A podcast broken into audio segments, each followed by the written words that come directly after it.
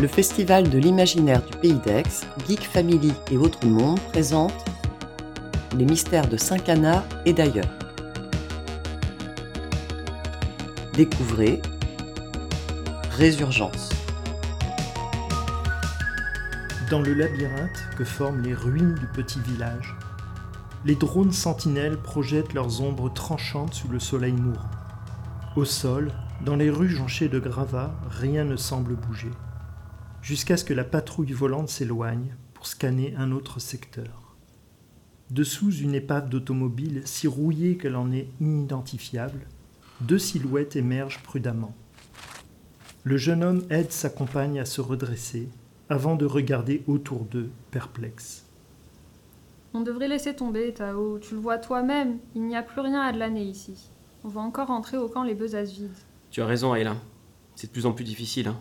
Il faut aller toujours plus loin et risquer de se faire repérer pour trouver de quoi glaner des trucs intéressants.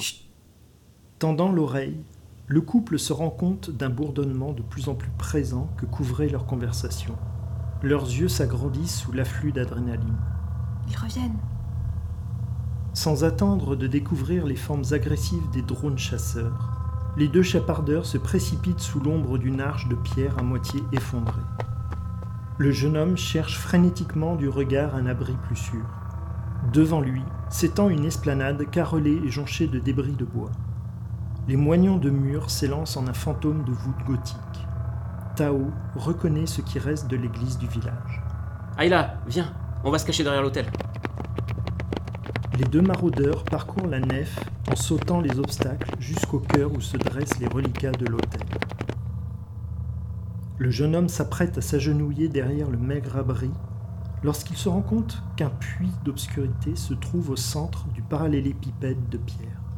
Sans attendre, alors que le vrombissement coléreux des chasseurs automatisés s'approche, il saisit la main de la jeune femme et s'engouffre dans le passage secret. Après une volée de marches taillées dans la pierre et polies par les siècles, ils arrivent dans une petite crypte en forme de dôme. Au centre se trouve un petit cercle de terre battue au milieu duquel une fine tige se dresse. À quelques pas, desséché lui aussi, le reste de la plante gît, visiblement arraché. Tao, désintéressé par cet ornement insolite, fouille brièvement l'endroit, en vain, avant d'aller s'asseoir près de l'entrée, guettant le grondement sourd des hélices mortelles à l'extérieur. Aelia, quant à elle, examine avec beaucoup de curiosité le reliquat végétal.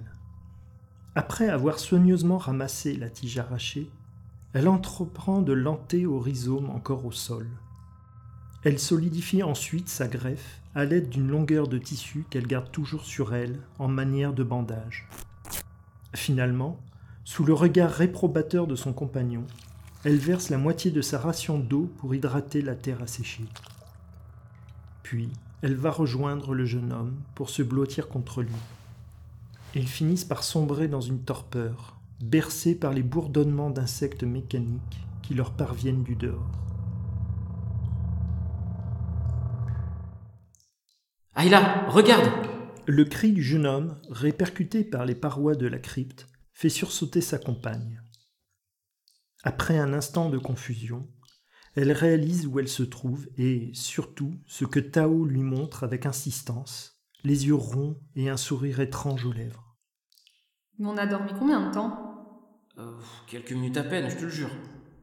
Agenouillés près du cercle de terre, les deux contemplent la plante. Même si elle ne se faisait aucune illusion, Aïlia avait ressenti le besoin de s'occuper de la tige blessée. Le succès de son geste avait dépassé ses espérances. La tige avait reverdi, retrouvant des couleurs claires et pleines de vie, et déjà des bourgeons de feuilles à venir ponctuer le chaume.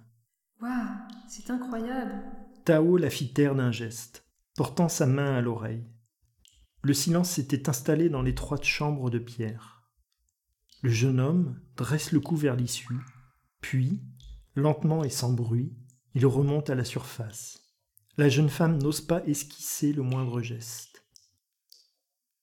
Quelques minutes plus tard, Tao l'appelle d'une voix forte, ne cherchant même pas à se faire discret.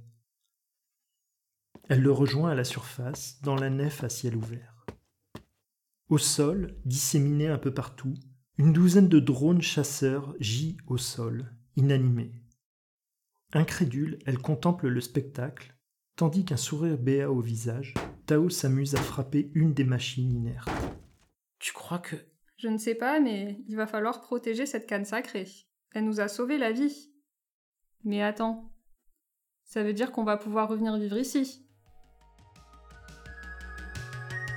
Résurgence. Une audiofiction écrite par Vincent Corlet.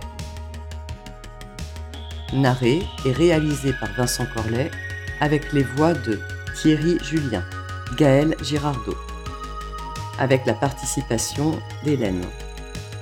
Produite par le Festival de l'imaginaire du Pays d'Aix, Geek Family et Autres Mondes, le 15 octobre 2022 à Saint-Cana.